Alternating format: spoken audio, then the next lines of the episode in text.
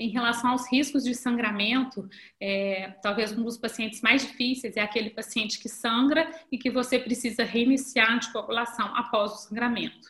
Mas o que a gente tem na literatura é que as meta-análises sugerem que o aumento do ressangramento é, que há aumento do sangramento naqueles pacientes que já sangraram, mas também uma grande redução na mortalidade por todas as causas após o reinício da anticoagulação. Então, apesar do nosso medo, na maior parte dos pacientes há vantagem e benefício na reintrodução do, do, do anticoagulante.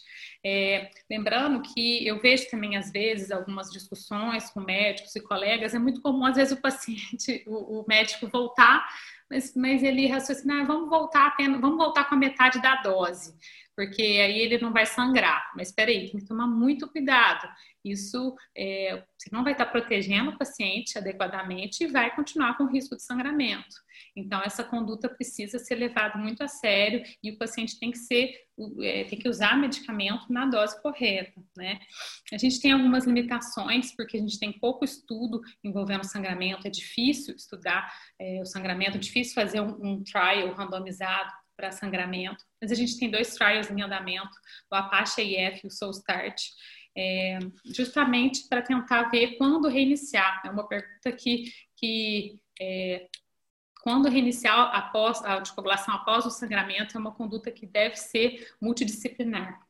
Então, é, essa conduta depende muito do tipo de sangramento. Se aquele paciente teve um sangramento por um AVC isquêmico, que teve uma transformação hemorrágica, a gente sabe é, que tem alguns tipos de sangramento que tem uma chance maior de recorrência, como, por exemplo, microsangramento, sangramento lobar. paciente com angiopatia amiloide tem uma grande chance de recorrência. E outros sangramentos cerebrais que têm um risco menor, como, por exemplo, um sangramento cortical profundo, que normalmente está associado à hipertensão. É, levando, a gente tem, tem, que levar em consideração a extensão do tratamento da, daquele, daquela hemorragia, qual foi o tempo para reabsorção, né? E essa conduta deve ser individualizada e com equipe multidisciplinar. E como atuar no risco de sangramento? Então, nós, cardiologistas, precisamos ter um controle rigoroso da pressão. A gente já tem estudo mostrando que o controle mais rigoroso da pressão faz diferença, diminui o risco de sangramento. É, checar sempre a dose adequada de cada anticoagulante, é, atuar na prevenção de quedas e avaliação da função renal. Lembrando que hoje a gente já tem antídotos, antídotos disponíveis para as duas, é, para os dois tipos diferentes de anticoagulantes. A gente tem o indaracizumab, que é para o dabigatrana, e o andexanet, para os inibidores direto.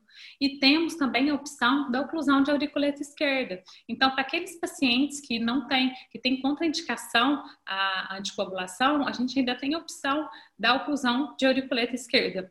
É, agora em maio, fresquinho, acabou de sair um estudo é, randomizado, o Prague, o Prague 17, que mostrou a não inferioridade do, da oclusão de auriculeta esquerda em relação já aos novos anticoagulantes. A gente já tinha alguns comparando com varfarina e agora a gente já tem uma comparação com os NOX mostrando não inferioridade.